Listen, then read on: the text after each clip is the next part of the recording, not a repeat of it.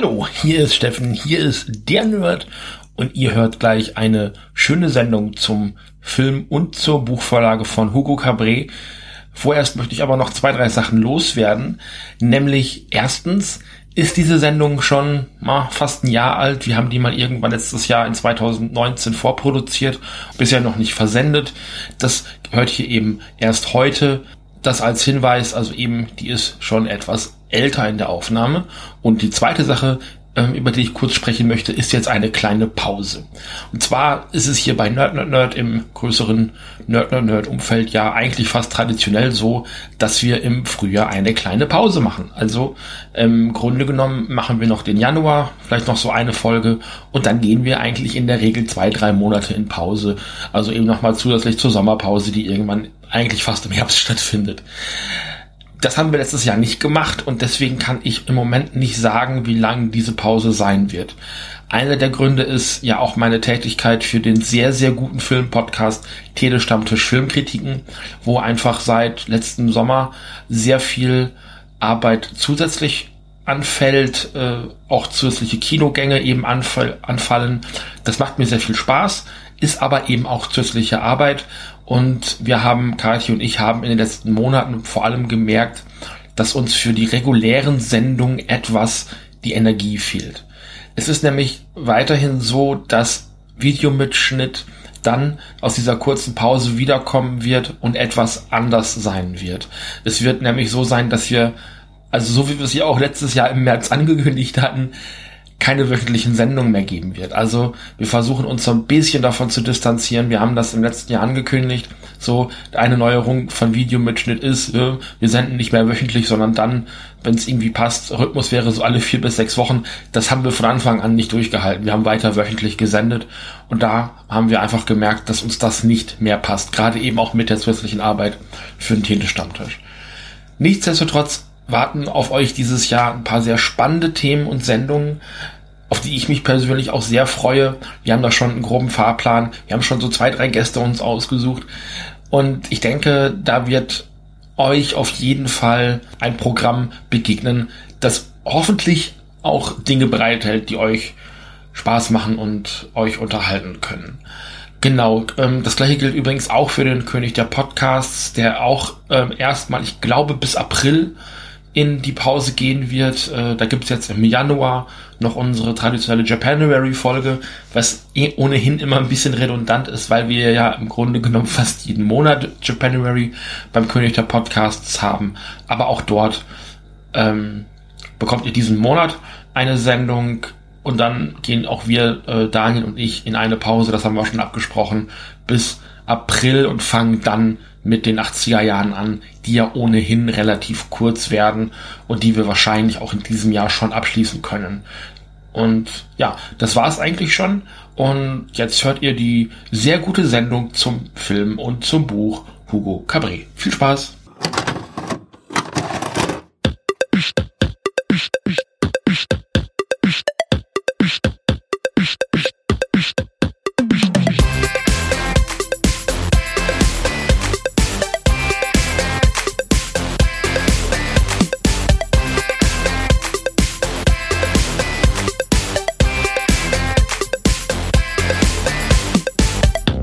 Videomitschnitt.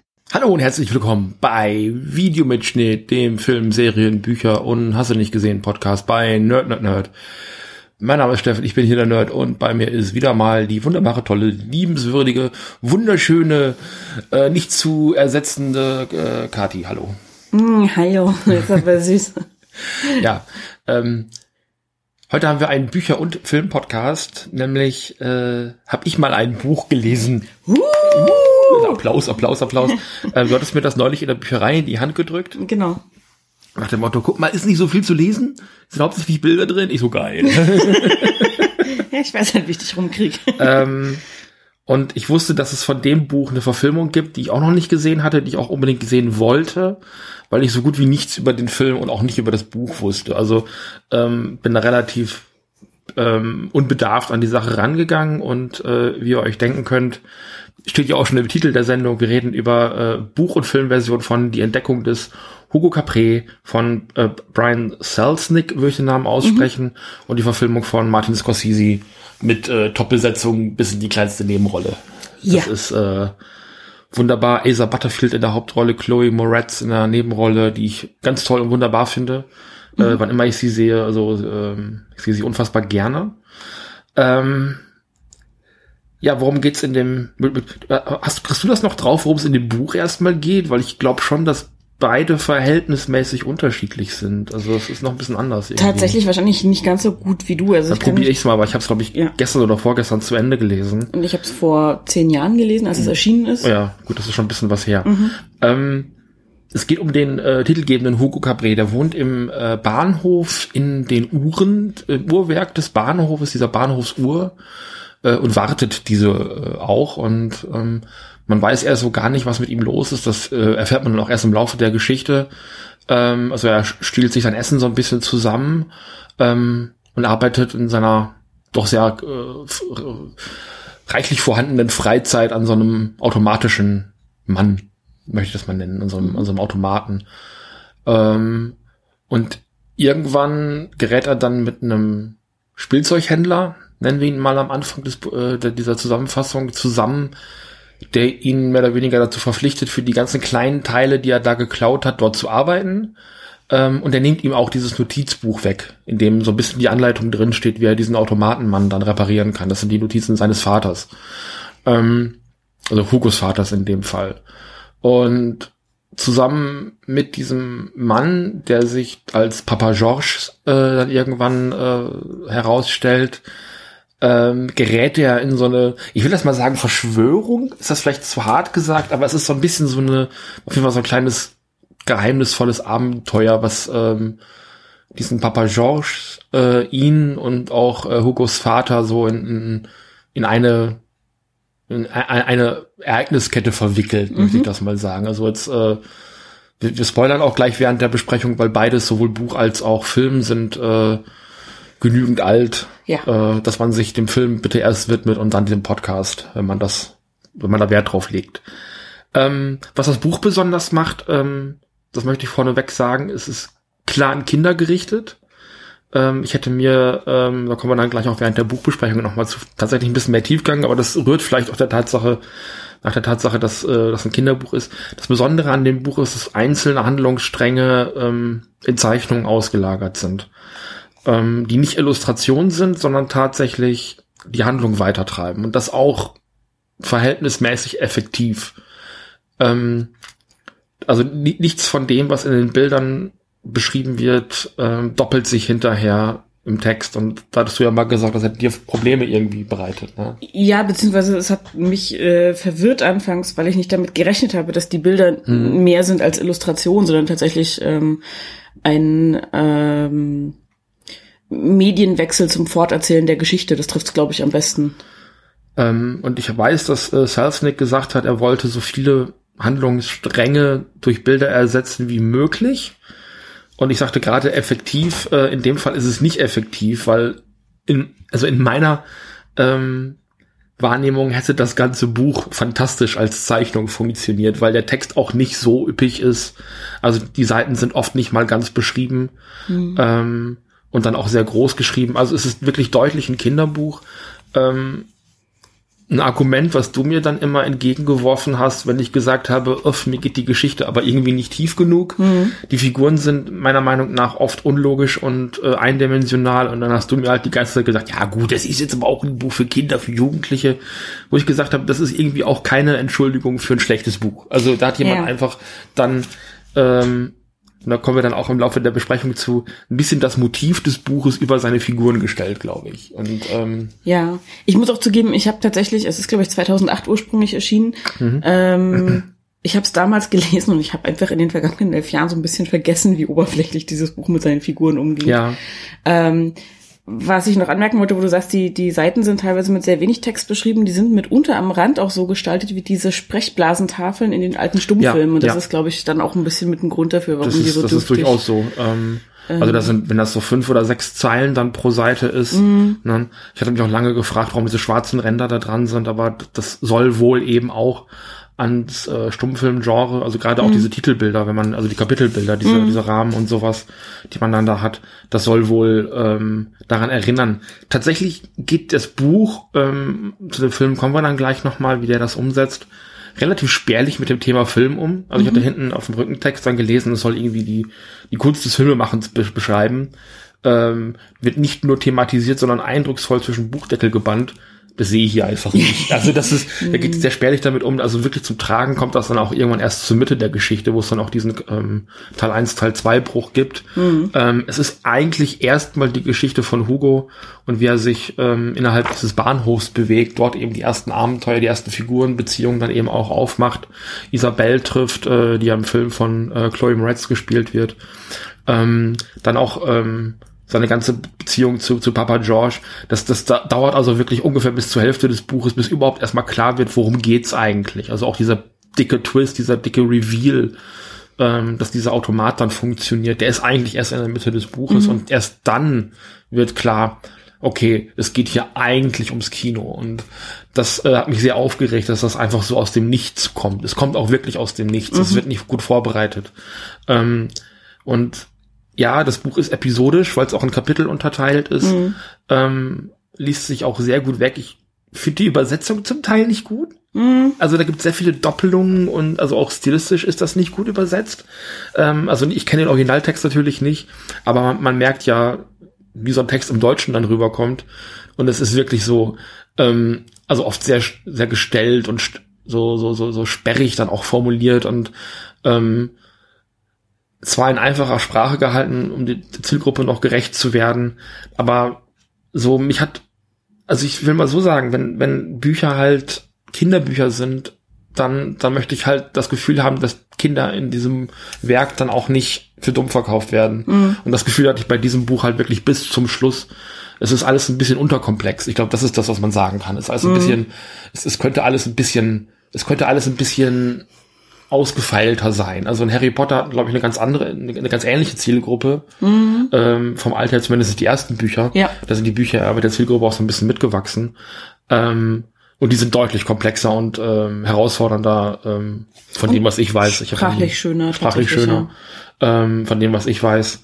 Äh, wirklich mitreden kann ich da nur auch nicht. Ähm, aber man hört ja einiges und ich, also vom Gefühl her ist das deutlich unter dem, was, was ich als Kind in dem Alter auch gelesen habe. Und ich habe als Kind in dem Alter noch, ich weiß nicht, von was würdest du sagen? Du hast es jetzt nur auch gelesen. Also wir haben es, glaube ich, habe es damals, glaube ich, ab neun verkauft, so neun, zehn, je nachdem, wie ähm, interessiert die Kinder waren, Ja. sage ich mal, ja.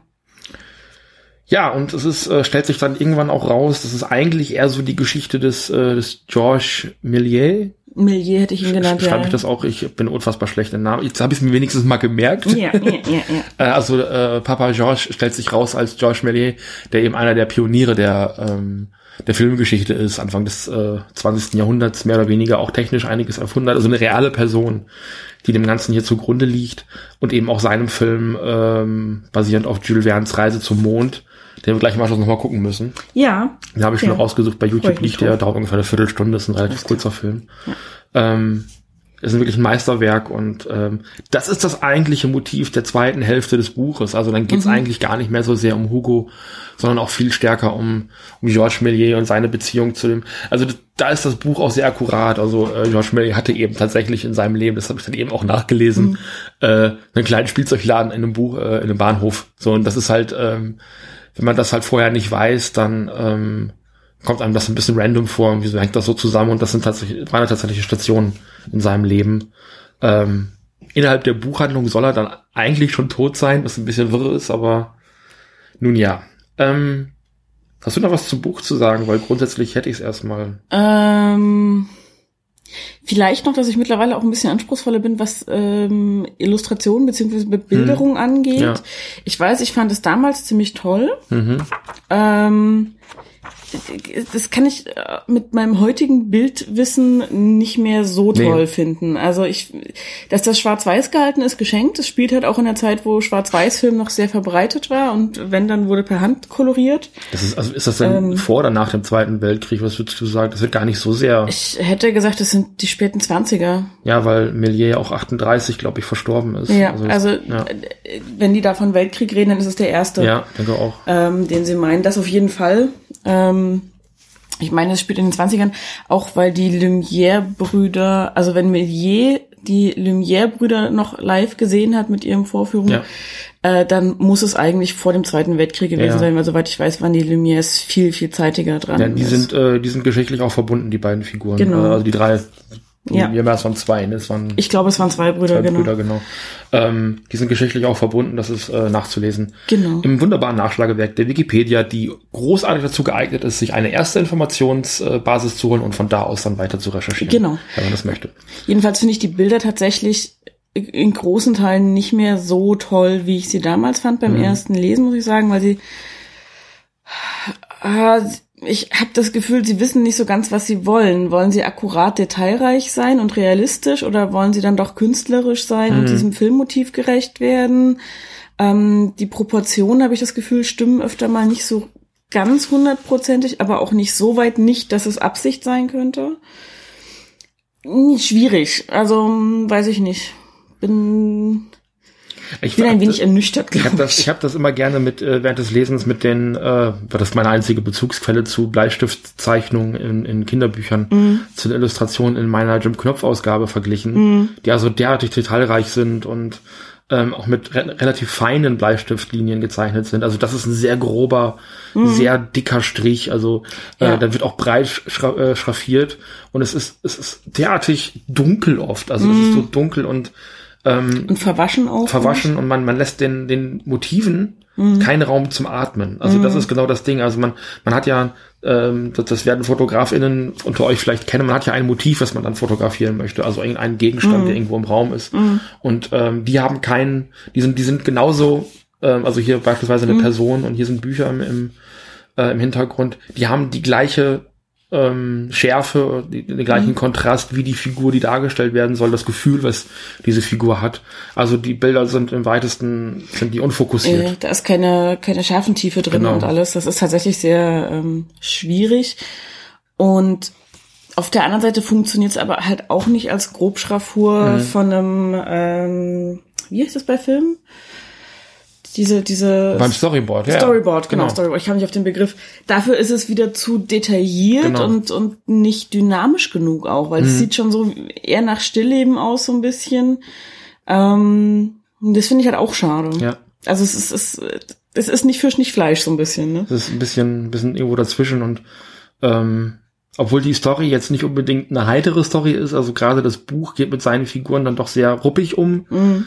Ähm, also ich habe das Buch weggelegt und gedacht, meine Fresse, alle bis auf Hugo sind Arschlöcher, aber wirklich restlos, alle sind gemein zueinander und, und schreien einander an. Obwohl ein, das ist ja so, so ein Trope, hätten sie mal miteinander gesprochen, wäre das schneller zu Ende gewesen. Mhm. Klar, wenn Filme und Bücher so wären, dann wären sie schneller vorbei und es gäbe keine Geschichte, ist ein gültiges Argument. Aber nirgendwo passt halt eben so dieses, hättet, hättet ihr mal vernünftig miteinander geredet und jeder hätte das ausgepackt, was er wirklich hundertprozentig weiß, dann wäre das alles ein bisschen unproblematischer zu Ende gegangen. Ja. Ähm, für mich, für mich wird halt auch, also allein dadurch, dass das Buch sich so wenig Zeit nimmt für einige Plotpoints, sind viele Figuren halt relativ blass geblieben, mhm. nicht, für mich auch nicht ausgearbeitet genug, um mit ihnen in irgendeiner Art und Weise eine Bindung einzugehen, eine emotionale.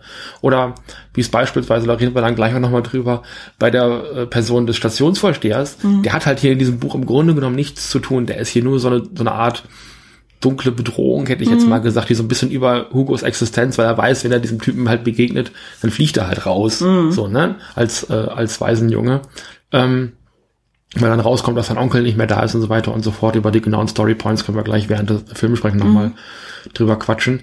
Ähm, der hat eigentlich im Grunde genommen im Buch gar keine so große Rolle und bleibt eigentlich relativ blass, was Scorsese und seine Leute so ein bisschen dazu genötigt hat, ähm, Figuren, damit sie im Film besser funktionieren, mehr Tiefe zu geben und dann scheitert der Film leider. Und mhm. das ist so ein bisschen so, mhm. ähm, äh, also Adaption und äh, Vorlage diskutieren wir dann gleich.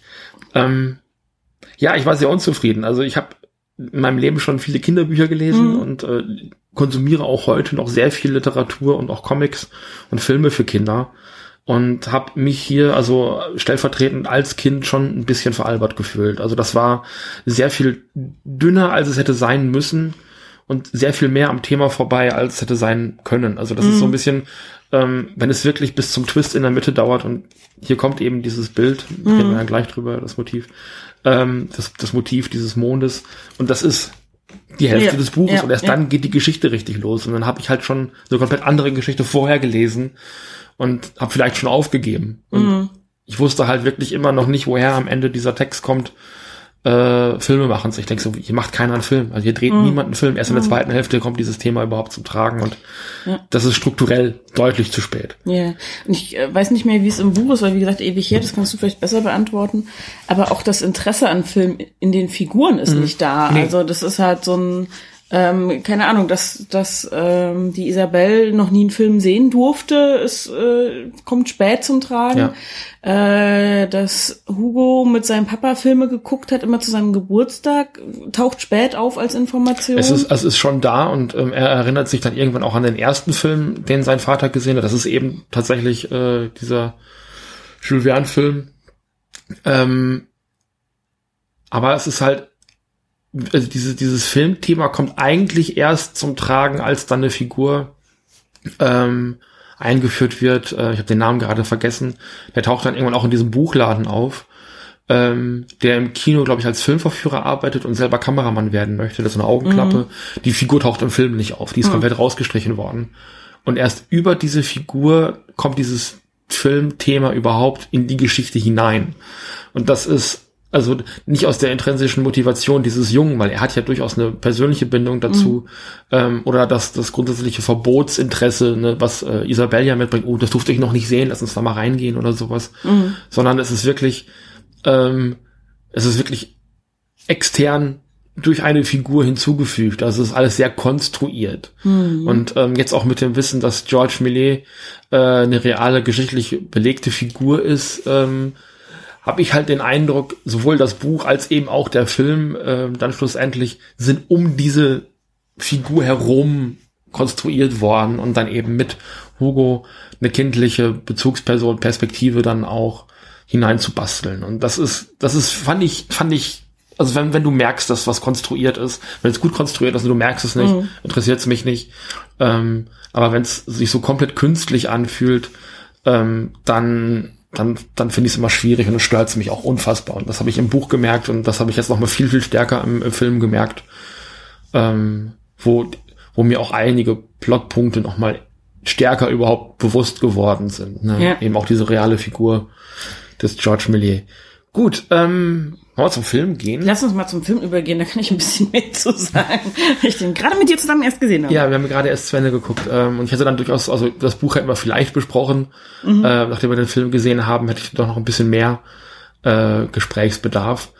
Ähm, 2011 von Scorsese ins äh, Kino gekommen und ich fand den Trailer damals visuell einfach interessant. Ein Junge, mhm. der in der Uhr wohnt und sich äh, versteckt und nicht entdeckt werden darf. Und ich selber war ja auch noch mal knapp zehn Jahre jünger. Mhm hätte da vielleicht auch noch mal ein bisschen mehr Bezug dazu dieser Geschichte gehabt.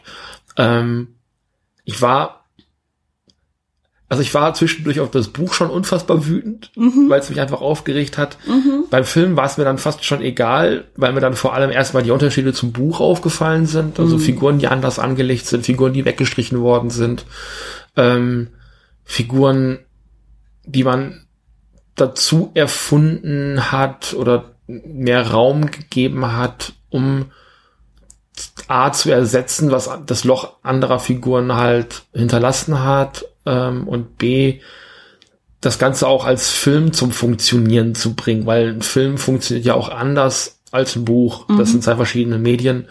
Da geht bei der Adaption entweder was verloren oder muss dazu erfunden werden. Das ist ganz normal. Ähm, ich würde den Film nicht als werksgetreu bezeichnen, auch wenn die Story identisch ist. Ähm, Definitiv nicht. Ja, ne? Also es ist, ähm, tatsächlich, ähm, so, soweit ich mich an das Buch erinnere, erstens ist der hinten raus wesentlich länger Mhm. ähm, in dem, was er erzählt, als das Buch es ist.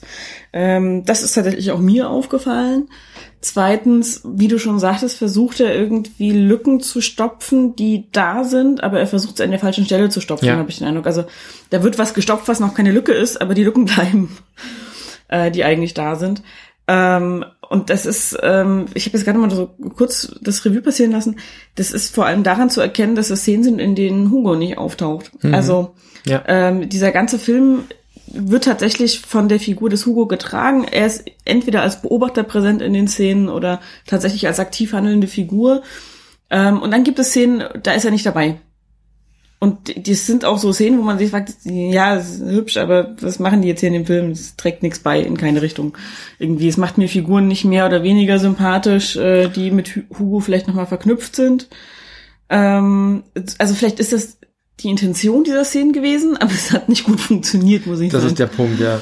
Ähm, und das ist, das ist einfach ganz schwierig. Also besonders viele eben mit äh, Borat als, wie heißt er? Ähm, Sacha Baron Cohen, Cohen, genau. Ähm, als Bahnhofsvorsteher, der dann so ein, so ein Side-Act kriegt ähm, mit einer Love Story drin, wo man der sagt, Blumenverkäuferin. mit der Blumenverkäuferin. Ähm, und das, das ist aber so holprig und es funktioniert nicht und ich weiß, also das trägt für mich zu der Figur nicht so richtig viel bei. Ich habe ja am Anfang des Filmes noch so ein bisschen mokiert, dass Sacha Baron Cohen an einem gewissen Punkt irgendwie verpasst hat, ins in Anführungszeichen ernsthafte Fach zu wechseln. Der ist ja in Sweeney Todd von Tim Burton mit dabei als eine sehr schillernde äh, Figur. Ähm, und hier soll er so einen steifen, sehr geradlinigen Typen spielen und legt ihn aber auch eher komödiantisch an. Und er soll so ein bisschen socially awkward sein. Das ist, glaube ich, so beabsichtigt. Ähm, es ist aber weder sympathisch, noch ist es bedrohlich, noch ist es irgendwie niedlich oder unbeholfen, sondern er wirkt einfach sehr unsympathisch dabei. Also, also er ist sehr taktlos. Ja, Was vielleicht, also jetzt, wo das Wort taktlos fällt, vielleicht auch ein bisschen Absicht ist mit diesem Uhrenthema. Ähm, aber vielleicht liegt es auch einfach an, an, an Sacha Baron Cohens äh, Schauspielleistung, dass er einfach nicht in der Lage ist, ähm, so eine Rolle zu spielen. Und der hatte ja wirklich so eine ganz kurze Schauspielphase, wo er in sehr vielen großen Filmen dann auch dabei gewesen ist. Davon haben sie ja inzwischen abgesehen. Ja. Er hätte ja auch äh, Freddie Mercury spielen sollen in dieser Queen äh, Bohemian Rhapsody. Da haben sie ihn ja auch wieder rausgekegelt. Ähm, ich glaube, dass er das nicht gebracht hätte. nee, also ich habe jetzt, wir haben jetzt beide, glaube ich, Bohemian Rhapsody noch nicht gesehen. Nee. Ähm, aber ich kann mir Sacha Baron Cohen dann nicht gut vorstellen. Den hätten sie, glaube ich, allein wegen des Types und wegen des Gesichtes, weil Ja. gerade so mit der Mundregion sieht er doch ein bisschen aus wie Freddie Mercury. Ja, aber der schafft es halt nicht, sein Gesicht nee. zwei Minuten lang ruhig zu halten, ohne eine Grimasse zu Genau. ziehen. So, also das selbst- ist so ein, Selbst in dieser Figur, die ja im Buch wirklich so ein, ja, wie soll man das sagen, halt immer wie so ein drohendes, Ur äh, drohendes Unheil ist, was, was über, über Hugo schwebt. Das ist er hier im Film einfach nicht. Und die versuchen ihn so ein bisschen so sympathisch zu machen, indem sie ihm gegen Ende, also ganz spät am Ende, so die Andeutung geben, er ist selber Waisenjunge. Und das kommt aber so plötzlich, also das ist nicht so, dass das ein Motiv ist, was schon lange in ihm drin ist, sondern das kommt dann so plötzlich und dann sollst du plötzlich Sympathie für ihn empfinden. Ja. Und das, das passte für mich hinten und vorne nicht. Und dann hat er Nee. diesen riesigen Hund dabei, das ist ein Dobermann, glaube ich. Oder ja, ja, Rottweiler, ja, Dober- nee, die Dobermann. mit der langen Narbe. dünn- Dobermann. Dobermann ja. Ähm, der ist auch irgendwo zwischen drollig und beängstigend, aber halt eben auch nicht beides. Also das Nee. ist so, äh, oder, oder keins von beiden so richtig. Also es ist halt, ist halt eher so ein, also Der, so, so, so, so ein witziger Sidekick für den. So, ne? aber der Ausschlag ist halt einfach nicht stark genug Ja. in keine Richtung. Also das ist so ein bisschen das Problem, dass das alles in so einem, in so einem kleinen Rahmen bleibt, wo keine Seite so richtig zum Tragen kommt. Ja. So, und das, Ist so archetypisch auch für den ganzen Film. Ja. So dieser einzige Moment, wo er wirklich bedrohlich wird, der hat so eine Peitsche dabei, wo er dann, glaube ich, Hugo, glaube ich, tatsächlich sogar einmal oder ein anderes Ja. Waisenkind einmal mit am Bein äh, festhält und dann so zurückzieht. Ja. Das ist der einzige Moment, wo der wirklich gefährlich wirkt, weil klar ist, okay, selbst wenn du drei Meter von dem wegstehst, der kriegt dich. Aber das macht er nie wieder. Das, Also er hat mehrere Chancen, diese Peitsche wieder einzusetzen. Das ist ein weiterer Moment. das, das ist so, in dem Moment wirkt's wie Chekhovs Gun, aber sie wird nicht abgefeuert. Genau. Also das ist so ganz, er ist hier auch immer dabei Ja. und macht nichts damit und ähm, ist immer so ein, so, er hat auch dieses eine steife Bein, was er dann im Krieg zurückbehalten soll, was dann so ein bisschen auch so ein Trauma erklären soll über ihn. Mhm. So, es ist alles, alles sehr blass und auch die Figuren um ihn herum. Ähm, es hat mich alles zwischendurch an einen, Film, den ich inzwischen sehr furchtbar finde, an äh, Terminal erinnert mit Tom Hanks. Mhm, wo Tom Hanks ja einen Ausländer spielt und das ganz furchtbar macht mit einem ganz furchtbaren oh, Akzent und sowas. Ja. Da wird aber sehr glaubwürdig erklärt, was hinter den Kulissen bei so einem Flughafen äh, passiert. Ja. So und da auch Figurenbeziehungen aufgemacht und dies und das. Das schafft der Film relativ mhm. gut. Und daran hat es mich die ganze Zeit erinnert. So an, an dieses, denn du willst eigentlich erzählen, dass da Leute sind, die betreiben ein Café oder einen Blumenladen oder einen mhm. Spielzeugladen oder irgendwas und die sind einfach wirklich jeden Tag da, mhm. während da tausende von Menschen Tag für Tag durchgehen und ähm, halt äh, zur Arbeit fahren oder irgendwo hinreisen oder zurückkommen. Ähm, so, und das sollen diese Bezugspersonen in diesem Bahnhof sein, aber die bleiben alle blass, also sowohl mhm. die Kaffeebesitzerin, ähm, mhm. die da sitzt äh, mit so einem kleinen Hund, der den Herrn Mr. Frick, ja. äh, Monsieur Frick, äh, der immer wieder kommt und versucht, äh, ihr anzubändeln, dann wegbellt und er so Angst hat. So, das bleibt auch im Grunde genommen ohne größere tiefere Beziehung zu dann, mhm. dann auch die Blumenverkäuferin, die dann eben mit dem ähm, mit dem, mit dem, mit dem Wachmann dann eben so ein bisschen anbändelt, was einfach nur awkward ist. Also wenn ich als mhm. Blumenverkäuferin da stehen würde und da würde einer so ankommen, ich würde den, ich würde am Ende des Filmes sind die alle miteinander zusammen. Mhm. Und das, das macht einfach hinten und vorne keinen Sinn. Nein, also nein. Wenn der so ankäme, ich hätte mit dem Strauß Rosen verprügelt, ja, ja. ganz ehrlich.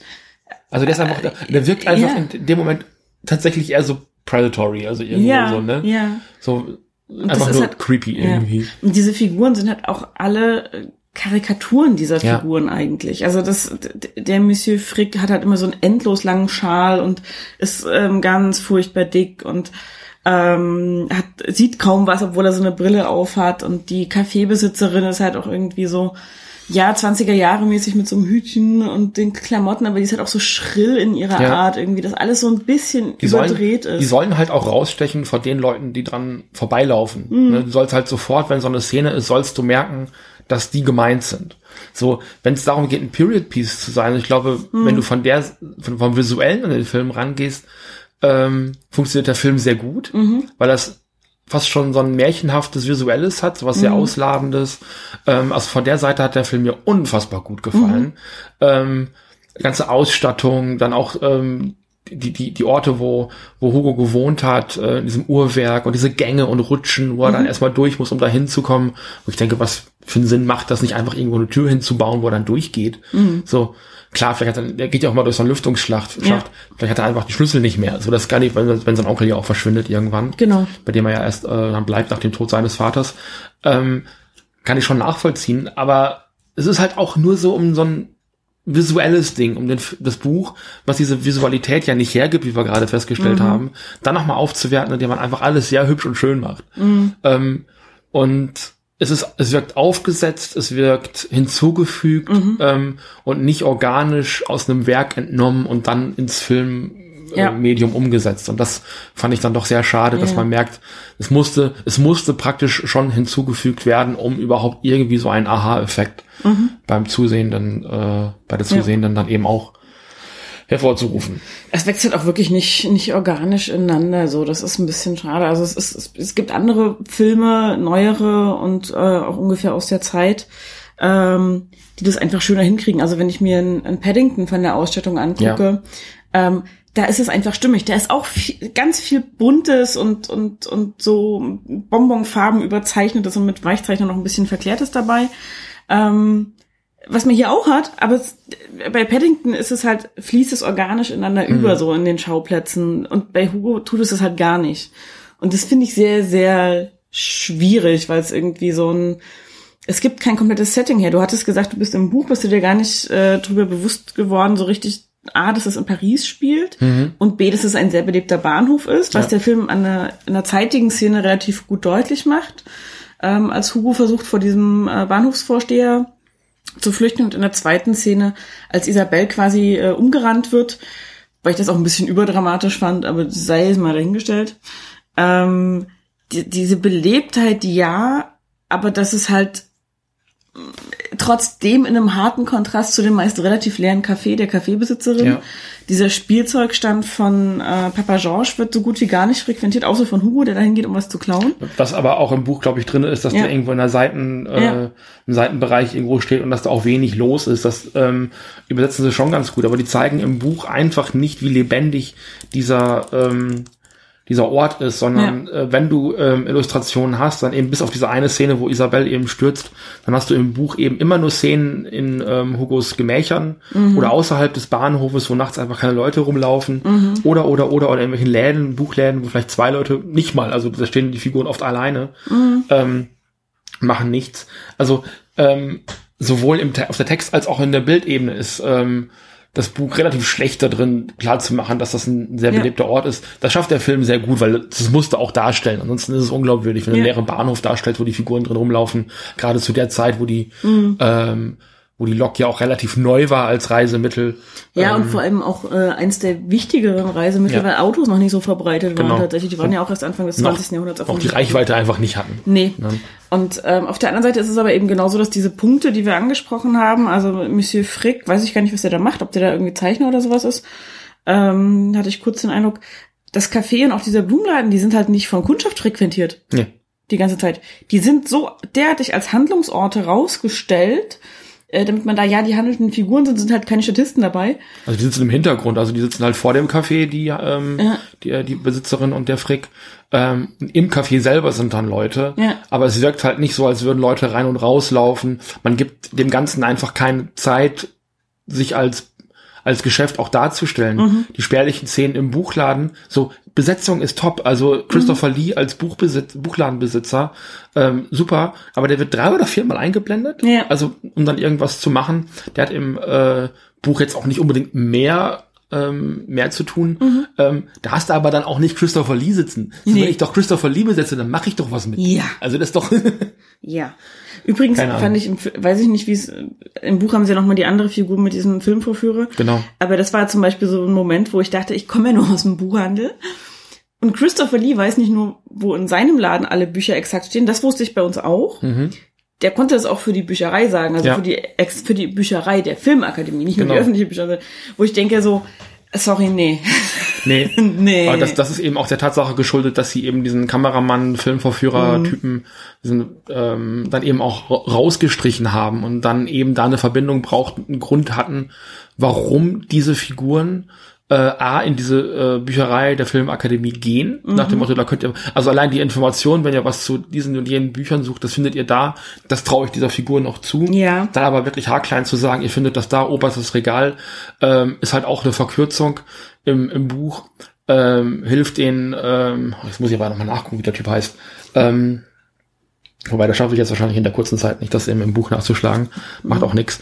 Ähm, hilft denn dann durch die Karteikarten durchzugucken, was der eigentliche Weg ist. So, ihr braucht mhm. das und das jenes Buch und das ist auch, das Buch selber ist im Buch auch gerade erst neu. Also das, mhm. wie gesagt, wir sind ja gerade erst, ähm, so die erste Generation Filmemacher ist ja gerade erst vorbei. Wir sind gerade so in der ersten großen Hollywood ja. äh, Ära, äh, so muss man sich das vorstellen. Also ein aktueller Film ist äh, Robin Hood mit Douglas Fairbanks, genau. der wird zitiert im Film. Ähm, Oder eben die Buster Keaton äh, Slapstick-Filme, die gucken sie sich dann auch an im Film. Genau, Charlie Chaplin ist, glaube ich, gerade so in den Anfängen mhm. dabei, äh, wenn ich es richtig sehe. Und das ist übrigens was, ähm, was ich so schlecht einordnen kann in dem Film. Ich weiß nicht mehr genau, wie es im Buch war, aber der Film versucht hat durch so ein Name-Dropping ähm, immer mal wieder diese Zeit nochmal greifbar zu machen mhm. oder zu realisieren, ah, jetzt sind wir in den Zwanzigern. Richtig, wir sind ja in den Zwanzigern. Ähm, das funktioniert eigentlich übers Kostümbild ganz gut, finde ich, dass man weiß, okay, das ist nicht die heutige Zeit. Ich finde, es funktioniert weniger gut, wenn ich einen Namen wie Douglas Fairbanks fallen lasse, den heutige Kinder oder auch vor zehn Jahren Kinder, die zehn Jahre alt sind, nie gehört haben. Entschuldigung, das, aber. Das ist das Ding, weil du hast nämlich auch hier im Buch mhm. exakt die Szene, wie sie auch im Film dann zitiert mhm. wird. Und man sieht sie dann ganz komplett, mhm. wie äh, Buster Keaton aus dem Fenster steigt und dann eben an diesem Uhr hängt, an dieser mhm. Uhr hängt.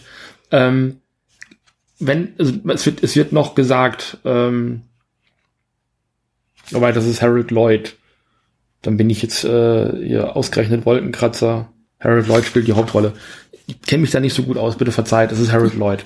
Ähm, und das ist eben genau das, was jetzt dann zitiert wird. Und du kriegst halt gesagt, wer es ist, und das hat nicht die Wirkung. Ja. Es könnte halt auch ein Foto sein, was man heute aufgenommen hat oder sowas. Mhm. Äh, wenn du die Filme dazu nicht kennst, dann, ähm, dann ist, wird dir einfach nicht bewusst, dass, äh, dass äh, ja, was, was, was für eine Gewichtung das auch hat. Und ich mhm. glaube, das ist auch der Grund, warum Scorsese sich dieses Buch ausgesucht hat, weil das eine schöne Visitenkarte ist, zu sagen, mhm. ich habe eine Geschichte verfilmt, in der es um die Anfänge des Filmemachens mhm. ging. Ähm, Und es ist eigentlich eher so, sich selber herauszustellen und zu sagen, ja, also sich vielleicht auch auf eine Ebene zu stellen mit dem Millier selber, ähm, der diesen, diesen großartigen ersten Film eben äh, oder seinen großartigen, bis heute überlebten Film, keine Ahnung, dann eben geschaffen hat, äh, um sich das selber so ein bisschen in, in, ins Portfolio zu schreiben, so ich habe den Film gemacht, in dem es ums Filmemachen geht. So, ne? Ja. Ähm, ich glaube, dass das jeder große Regisseur, und ich bleibe bei Maskulinum, schon mal einen Film gedreht hat, wo es darum geht, wie Filme überhaupt gemacht werden. Ja. Ähm, oder das äh, weiß ja, ich nicht. Ich, es taucht immer wieder auf. Ich meine, Filme wie The Artist, ähm, ja. Hail Caesar, Hail Caesar ähm, es ähm, gab diesen Marilyn Monroe, ein, meine Woche mit Marilyn, glaube genau, ich, hieß der. Äh, Inglorious Bastards ist halt auch äh, ein weiter Teil darum, wie werden Filme überhaupt gemacht ja. und das ganze ähm, äh, Propaganda, die Propagandamöglichkeiten ja. mit Filmen ist ein dickes Motiv in den Glorious Bastards. Genau, und auch Let's Sleeping Dogs Lie, glaube ich, der mit äh, Dustin Hoffman als Filmemacher, mhm. der Krieg inszeniert, um eine Wahl zu gewinnen. So. Also dieses, wie Filme gemacht werden und wozu sie gemacht werden und was sie machen können, das ist, man hat immer den Eindruck, jeder große Regisseur, ich bleibe bei Maskulinum, muss einmal so einen Film machen, ja. so, um ja. zu zeigen, ich bin mir meine Geschichte bewusst. Vielleicht auch, keine Ahnung, das ist so mein Eindruck mittlerweile. Ähm, ich hätte es halt schön gefunden, das haben wir beide auch beim Film gucken gesagt, hätten sie einfach ein Biopic gemacht ja. über Georges Méliès. Das, das ist tatsächlich so, weil die Sequenzen dann im letzten mhm. Viertel, es ist nicht mehr als das mhm. Viertel, wo es dann darum geht, wie ist eben die Reise zum Mond entstanden, ähm, das bauen sie dann nochmal alles komplett nach. Das unfassbar viel Geld des Filmes mhm. ist halt auch in diese Sequenzen mhm. geflossen, in die Nachstellung dieser ähm, Kostüme, in ähm, diesem Drachen, in einem, mhm. der auch in einem seiner Filme dann vorkommt und sowas. Das haben sie alles nachgestellt und es ist nur wenige Momente dann auch zu sehen. Mhm. Da haben sie unfassbar viel Geld reingesteckt. Also da, wo ich den Bahnhofsszenen, gerade wenn es in die Außenansicht geht, unterstelle, dass es viel CGI war, mhm.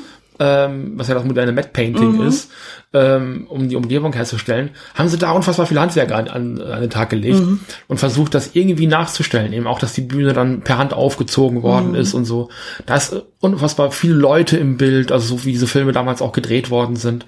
Da hat es einfach nicht nur die sechs Leute, mhm. die im, im, im, Film hinterher auftauchen und noch drei Kameraleute auf dem Set, sondern das, das war ja, waren ja viel mehr Leute, als heute nötig sind, um so einen Film zu drehen, waren früher ja auch nötig, weil viele Sachen nicht mechanisch und per Computer gingen, sondern die mussten dann einfach da sein, genau. um gefilmt zu werden. Ähm, da brilliert der Film. Und da, da gewinnt der so an Charme. Da hat der Film für mich auch seine Punkte geholt, ja. die ich hinterher dann bei Letterbox ver verteilt habe. ja. Und ich war noch mal ein bisschen gnädiger als du. Ja, du warst mal ein bisschen gnädiger als ich.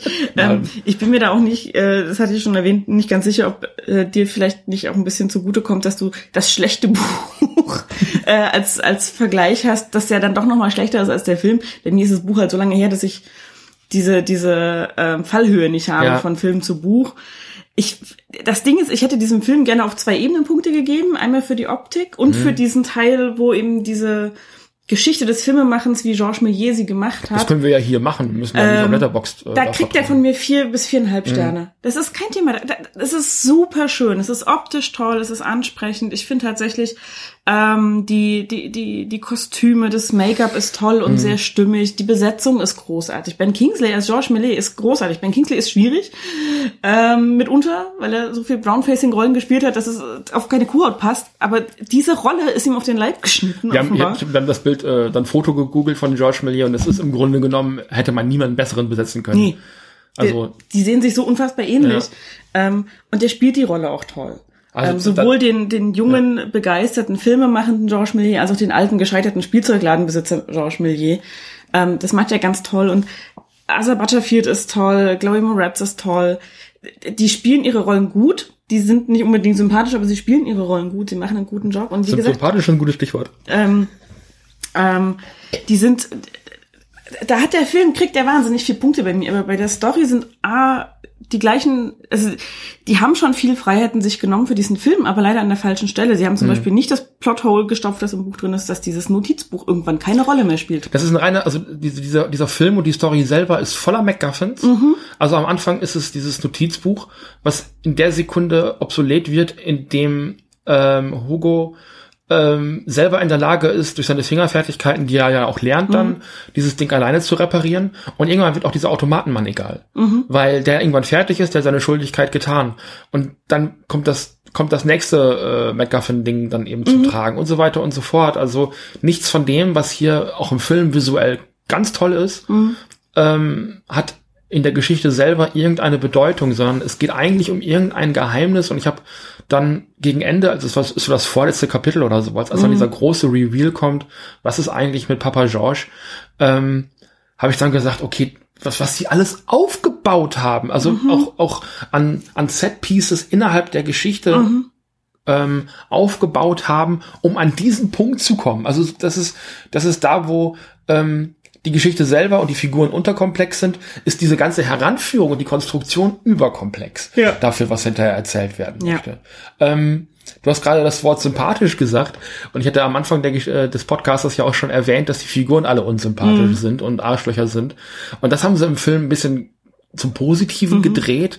Ähm, Gerade Isabelle ist eigentlich eher eine Antagonistin im Buch, mhm. ähm, eine verzogene Göre, mhm. die nie gelernt hat, darauf zu hören, wenn Leute sagen, geht dich einfach nichts an. Mhm. Not your business ist meiner Meinung nach auch einer der häufigst gesprochenen Sätze im, im ganzen Film, mhm. wenn es darum geht, geht dich nichts an, kümmere dich um deinen eigenen Scheiß, weil auch das wäre eine Möglichkeit gewesen, diese Geschichte vor, vorzeitig äh, zu beenden, indem einfach jeder respektiert hätte, die Geheimnisse der anderen Person respektiert hätte, wenn gesagt worden ist, ey, sorry, ich will dir das nicht erzählen, es geht dich einfach nichts mhm. an, ich kenne dich seit fünf Minuten, das ist einfach. Mhm. Das ist der ganze Konflikt in dieser Geschichte ist, äh, dringst in meine, äh, buchstäblich ähm, dringt, ähm, dringt Isabel irgendwann in Hugos Privatsphäre ein. Er klaut ihr zwar irgendwann diesen Schlüssel mhm. im Buch, äh, rennt damit in seine eigenen vier Wände und will diesen Automaten an, anschmeißen. Äh, sie kommt aber hinterher und dringt in, in seine Wohnung ein. Mhm. Obwohl er sagt, nicht, nicht, dass er sich moralisch ordentlich benimmt, das nee. will ich jetzt überhaupt nicht nach vorne stellen,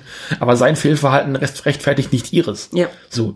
Ähm, und das ist genau der Punkt. Also die benehmen sich alle wie die letzten Idioten mhm. und sind böse und gemein zueinander und dadurch entsteht der Konflikt äh, unter den Figuren. Mhm. Nicht indem ein Geheimnis äh, gelöst werden möchte äh, oder soll, sondern indem sie sich gegenseitig was in Kaffee tun und zwar mhm. laufen. Und ähm, Isabelle ist im Buch fast gehässig und gemein. Mhm. Sondern, ja, ich, ich, ich weiß, was mit deinem Notizbuch ist, aber ich sag's dir nicht. Das musst du mhm. schon selber rausfinden oder du musst es mhm. dir verdienen. Genauso wie Hugo es sich verdienen muss, dieses Notizbuch vom Papa George zurückkriegen, zurück zurückzubekommen, indem er da arbeitet. Mhm. Die wollen die gönnen sich nicht das Schwarze unter dem Fingernagel. Nee. Und das ist im, im, Film ein bisschen besser gelöst. Ja. Da werden ähm, Isabelle und äh, Hugo nicht nur irgendwie so, ja, so, so eine Zweckgemeinschaft, sondern sie werden tatsächlich Freunde so ein bisschen. Mhm. Und äh, Hugo lernt dann eben auch, äh, ein bisschen sich zu öffnen, ein bisschen anderen Personen auch zu vertrauen. Dass, dass ihm das in seiner Situation schwierig mhm. fällt, ähm, wird relativ äh, früh auch klar. Ähm, zu viel von sich preiszugeben, dass, dass ihn das eher verletzt und sowas. Mhm. Äh, die werden da eher nochmal Freunde. Ähm, aber Isabelle wird da nicht, wird da nicht ähm, stärker nachvollziehbar oder auch nicht nicht zu einer Heldin der Geschichte, sondern sie ist maximal Supporting mhm. Cast ähm, und und keine Handelnde, sondern also sie, sie ist auch im Buch eher noch mal selbstständiger, als es im Film selber ist, was ich was ich schade finde. Ähm, und handelt eigentlich auch eher auf Geheiß von Hugo oder motiviert durch Hugo. Mhm. Ähm, die Zeichnung findet sie selber, äh, ihres Vaters. Der Vater macht in der Situation auch mal andere Dinge. Mhm. Ähm, und es ist alles, ein, also der, der Papa, Papa, Papa George in dem Fall, Paten, der jetzt, Paten, äh, Patenvater, Patenonkel, ja. Gott, Gottvater. Pater. Der Pater. Pater der Pater. Patenkind und Pate. Pate. Ähm, ist da, die Figuren sind da also in beiden Versionen anders motiviert und, mhm. und anders erzählt und also beides hat für äh, beide Versionen haben für mich auf zum Teil gleichen, aber dann auch auf sehr unterschiedliche Arten nicht funktioniert. Ja.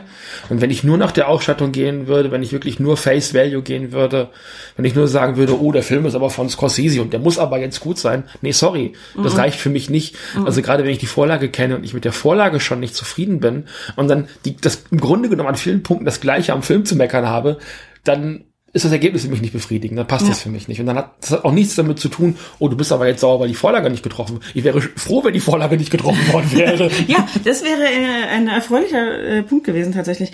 Was ich mich noch frage, ich weiß nicht, ob du das anders siehst als ich, ähm, eins der Probleme, warum der Georges Millier ja so krantelig, also der ist ja einfach am Anfang unfassbar krantelig mhm. und grimmig und überhaupt und so. Ähm, und er verbietet äh, der Isabelle ins Kino zu gehen und Filme zu gucken und alles. Das ist für mich so nur so semi-schlüssig. Also es wird zwar sein Werdegang erzählt, dass er irgendwie äh, seinen ganzen Wanderzirkus, den er ursprünglich hatte, verkauft hat, um Filme zu machen, eine neue Art von Magie, verstehe ich. Äh, dass das im Krieg nicht mehr gefragt war oder nach dem Krieg auch, verstehe ich auch so ein bisschen, dass dann gesagt wurde, okay, die, das, die hatten andere Sorgen, die haben äh, Dinge gesehen, die da, da ist alles, was auf der Leinwand passiert, einfach kein, kein Pflaster für oder so. Ähm, und dass er dann seinen ganzen Filmkram auch wieder verkaufen musste und das schade war, ja. Aber warum der sich so komplett gegen diese Filmwelt sperrt, ist mir nicht ganz nachvollziehbar. Und ähm, warum er auch so so, so ablehnend reagiert, als er einen Hinweis darauf bekommt, dass sein mechanischer Mann vielleicht noch existiert. Also, er ist ja, ne, so, wo man nicht sagt so, oh, vielleicht hat doch was von meinem Werk überlebt, sondern so, ah, alles weg, alles weg, alles weg. Das ist, das ist das, was ich schon sagte, dass das so hinkonstruiert worden ist, um überhaupt einen Konflikt zu erzeugen. Also wenn, also in der Sekunde, wo er dieses Notizbuch sieht, mhm. äh, wird er zum Antagonist und sagt, ach, die Geister von früher. Das mhm. ist ja auch im Buch so drin. Ne? Er sagt, das Einzige, was er im Buch, äh, im Film dazu sagt, mhm. ist Ghosts. Mhm. Irgendwie sowas. Ne? Das ist, glaube ich, irgendwie so sein Wortlaut. Genau. Ähm, Im Buch wird das noch so ein bisschen erklärt, das ist so die Geister der Vergangenheit, mit dem, wo hast du dieses Buch her, was soll das? Und wer hat dir das, hast du die Zeichnung mhm. gemacht? Woher kommt das und sowas? Ähm, wenn er gesagt hätte, Junge, das ist ja großartig. Zeig mir, wo du das hast und gib mir das her, dann, dann, dann hätte es diesen Film nicht gegeben. Das ja. ist eben da, dazu da, um ja. diesen Konflikt zu konstruieren. Ich habe mich jetzt im Vorfeld nicht mit der reellen Person mhm. dahinter beschäftigt, deswegen kann ich nicht sagen, inwieweit das auch der Realität entspricht. Fakt ist, dass er tatsächlich diesen Spielzeugladen in mhm. einer französischen äh, Bahnhofshalle äh, eben hatte. Und ähm, das haben sie eben, das hat Selznick dann eben auch aus der Realität entnommen. Ähm, ob dieser, diese Verbittertheit dann eben mhm. auch in, in, dieser Person selber mhm. ähm, verankert ist, kann ich jetzt nicht sagen. Ähm, also erzählerisch ist es halt einfach nur dazu da, um diesen Konflikt mhm. zu konstruieren. Und es ist halt so übererzählt, also weil in dem Moment, also im Film, wie er da sich zurück in die Augen schließt und so einen ganz verzweifelten Gesicht und sagt Geister, Ghosts, ist das so, du hast das Gefühl, okay, sobald du weißt, der hat was mit diesem Film zu tun, seine ganze Reaktion impliziert, dass die Tatsache, dass er Filme gemacht hat, irgendwie dazu geführt hat, dass jemandem ein großes Unglück passiert ist, dass er das ja. bereut. Ja. Dass er es auch bereut, Filme gemacht zu haben, was nicht der Fall ist. Er was vermisst das ja. ja. Er ist ja traurig, dass sein Werk nicht mehr da ist. Und da passt die Reaktion überhaupt nicht Nein. dazu. Und das ist so dieses, da, da, hat der Film auch irgendwie nicht den richtigen Ton getroffen, wahrscheinlich das Buch schon auch nicht. Nein. Ähm, nicht nur zu sagen, also nicht zu sagen, da ist jemand traurig und vielleicht froh, wenigstens noch so Reste seiner Arbeit irgendwo wiederzufinden und jemanden zu finden, der sich für ihn interessiert und begeistert oder für seine Arbeit, äh, sondern es ist eher so, lass uns das alles begraben, das wühlt Geister auf, die irgendwie ganz schrecklich sind, die mir wehtun, die mir Schmerz bereiten, was ja aber eigentlich nicht der Fall ist. Eben, auch, auch die Tatsache, dass er Hugo erst eben dieses Taschentuch überreicht, in dem dann so Papierasche, mm. Papierrückstände von der Verbrennung eben drin sind, um Hugo das Gefühl zu geben, ich habe dir was sehr, sehr Wichtiges weggenommen. Das wirkt halt wirklich wie so ein, wie so ein, wie so ein gehässiger alter Mann, der keine Kinder mag. Ja. So, ne? Wo ich dann denke, okay, wenn du keine Kinder magst, du hast eine, eine Patentochter im gleichen Alter wie Hugo. Mhm. So, nicht, dass es, also im Buch geht's der da auch nicht hundertprozentig super. Mhm. Und er wird auch im, im Buch als relativ tyrannisch dargestellt, mhm. möchte ich das mal sagen. Ähm, aber du hättest halt nicht dieses Kind aufgenommen, wenn du keine Kinder mulgen würdest. Ja. Sondern das ist einfach nur dazu da, um dich selber jetzt mehr oder weniger an diesem Kind aufzuziehen, um dem, was, du, du hast irgendwas Böses zu mir, get, äh, mir getan, äh, jetzt tue ich dir auch was Böses. Mhm. Dieses sich gegenseitig was in den Kaffee tun, weil man ja irgendwas Böses macht. Genau. Das ist das reine, reine Konstruieren eines Antagonisten in dieser Geschichte. Ähm, damit Hugo die erste Hürde hat, die erste Prüfung hat, die er dann überstehen muss umso lächerlicher wird's dann ja eben, wie du schon festgestellt mhm. hast, dass dieses Notizbuch irgendwann komplett egal wird und auch im Buch dann komplett verschwindet. Es taucht nicht mehr auf. Nee. Es ist einfach weg. Gut, äh, wir wiederholen uns. Ja. ähm, ich habe allein für das Visuelle, du sagtest das gerade schon mal Punkte vergeben, äh, für das Visuelle äh, habe ich noch mal sehr viel mehr Punkte vergeben als für die Story-Ebene des Filmes ähm, eine visuelle Ebene, die dem Buch gefehlt hat. Wäre es wirklich illustriert gewesen, mhm. wäre das Visuelle wahrscheinlich auch da gewesen. Mhm. Ähm, deswegen habe ich dem Film bei Letterboxd noch mal so drei Sterne gegeben, weil ich das schon auch schon auch irgendwie honorieren möchte, dass der Film da so ins Detail geht. Also das ist für mich visuell ähm, gerade im letzten Drittel dreht der Film dann nochmal richtig auf und auch dieses Period Piece, was der Film eben auch die ganze Zeit ist, das ist unfassbar aufwendig und detailliert gestaltet. Dieser Bahnhof ist toll Ähm, Im Gegensatz zum Buch erfährt man hier wirklich, was, wo dieser Film dann auch geografisch ähm, passt. Ähm, und auf der Story-Ebene versagt dass der Film leider auf an, an, allen Punkten, in denen auch das Buch versagt und noch an ein oder zwei Punkten mm. mehr. Ja, das ist äh, leider richtig. Wie gesagt, toll besetzt. Also ich gucke unfassbar gerne Filme mit Michael Stuhlbarg. Also ja. der ist in den letzten Jahren wirklich immer, wenn ich ihn in so, so Rollen sehe, ich fand ihn ja auch in Call Me By Your Name unfassbar großartig. Mhm. Ähm, also bitte Leute, guckt mehr. Of the Year. ja, guckt bitte mehr Filme mit Michael Stuhlbarg. Einfach ja. nur, wenn er irgendwo durchs Bild läuft und er ist dabei, dann kriegt der Film für mich immer schon einen Punkt mehr. Äh, Shape of Water war ich jetzt auch nicht so hundertprozentig begeistert drüber, aber Michael Zulberg war dabei. Hey! ja, und es ist halt einfach, also ich, ich liebe auch Christopher Lee und wenn ich den auch nur in drei Szenen sehe, ja. aber Christopher Lee schafft es halt, mich im Ungewissen zu lassen, was ist er jetzt für ein Charakter? Ist er ein guter, ist er ein böser, ist er irgendwo dazwischen? Das kippt halt erst am Ende, als er das Buch verschenkt. Ja. In dem Film. Und das ist halt so, du hast eine Schauspielgröße und dann hast du da so einen Film, der das irgendwie nicht auffängt, so, oder, oder der. Den hätten sie halt, hätten sie halt hinstellen können wie Herrn Koriander, weißt du? Ja. So, und das haben sie aber nicht gemacht. Nee, der ist am Anfang, ist jetzt zwar so ein bisschen skeptisch und mustert den Hugo so einmal von oben nach unten, als Isabel den das erste Mal in die Buchhandlung schleppt. Und du weißt ja nicht so genau, wird der Hugo helfen, wenn der alleine auftaucht mal irgendwo oder nicht. Ähm, das kippt schnell. Und das finde ich, da ist halt so ein bisschen, zeigt sich die Größe von, von Christopher Lee, dass er so eine Figur so in der, in der Waage halten kann, ohne dass es langweilig ist. Er, er war da auch schon sehr alt. Ja. Ähm, und vielleicht auch nicht mehr so fit, dass er da durch die, durch die Bude hüpfen konnte, wie er gerade noch so in Star Wars konnte. Mhm. Ähm, also unterstelle ich da einfach mal, dass sie ihn dann auch nicht mehr stressen wollten durch mhm. irgendwelche Laufszenen oder sowas. Keine, also ist eine reine Unterstellung, eine reine Vermutung. Ähm, er wirkt auch sehr unbewegt. Er steht, sitzt eigentlich nur da und guckt nach links und rechts, wenn überhaupt, und sagt zwei, drei Sätze. Also mehr machen es auch mit Christopher Lee nicht in dem Fall. Ähm, es bleibt alles sehr, sehr blass und, und, und eindimensional. Also das, was das Buch schon gewesen mm. ist. Ne, also die einzige Dreidimensionalität, die das Buch hat, ist eben die räumliche Existenz. ja, in der Tat. Ähm, ja, ja. Ähm, das, das wäre es von meiner Seite. Ja, von meiner glaube ich jetzt auch. Bin auch durch, durch, durch, durchgehugot. Ja. Ja. Jetzt, jetzt äh, darauf ein Hugo. Wir machen jetzt mal Schluss. Wir machen jetzt mal Schluss. So, genau. Ja, äh, tschüss. Tschüss. Tschüss. Das kann ich auch mal abmoderieren hier. Tschüss.